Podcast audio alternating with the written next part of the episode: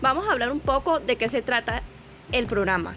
Este taller tiene como propósito entender el pensamiento computacional, crítico y creativo. Por ellos es posible trabajar esta con robots, tablets o ordenadores. Se, se proponen diferentes recursos de cómo incorporar esto en distintos niveles que son narrar historias, resolver problemas y mover robots.